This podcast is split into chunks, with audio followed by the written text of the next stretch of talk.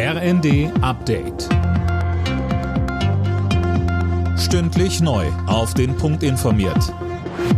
Ich bin Daniel Stuckenberg. Guten Morgen. Bei der Lufthansa geht heute quasi nichts mehr. Wegen des Pilotenstreiks muss die Airline fast 800 Verbindungen streichen. Besonders betroffen sind die Drehkreuze Frankfurt am Main und München. Alena Tribold. Rund 130.000 Passagiere müssen sich wegen des Streiks eine Alternative suchen. Die Gewerkschaft Vereinigung Cockpit hat ja zu den 24-stündigen Arbeitsniederlegungen aufgerufen, um im laufenden Tarifstreit weiter Druck zu machen. Die Lufthansa hatte zuletzt 900 Euro pro Monat mehr für die Piloten geboten. Cockpit will dagegen für dieses Jahr 5,5 Prozent mehr und anschließend einen automatischen Inflationsausgleich.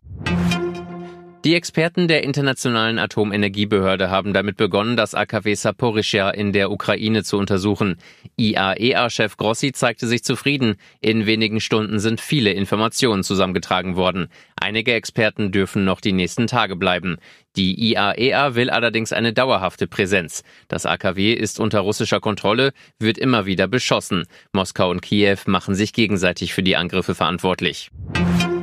Bei Krisen will die EU-Kommission Firmen vorschreiben können, welche Güter sie produzieren sollen. Laut Medienberichten steht das in einem Gesetzesentwurf der Behörde. Mehr von Dirk Justes. Brüssel will demnach bestimmte Unternehmen verpflichten, Aufträge vorrangig zu behandeln. Außerdem soll EU-Staaten im Extremfall vorgegeben werden, Reserven von wichtigen Gütern anzulegen. Um welche Waren es sich genau handelt, ist noch nicht klar. Laut Gesetzesentwurf sollen dazu Güter gehören, die für das Funktionieren des Binnenmarktes sehr wichtig sind. Deutschlands Basketballer sind mit einem Sieg in die EM gestartet. Das Team gewann das Auftaktspiel in Köln gegen Mitfavorit Frankreich mit 76 zu 63. Morgen spielt Deutschland gegen Bosnien-Herzegowina. Alle Nachrichten auf rnd.de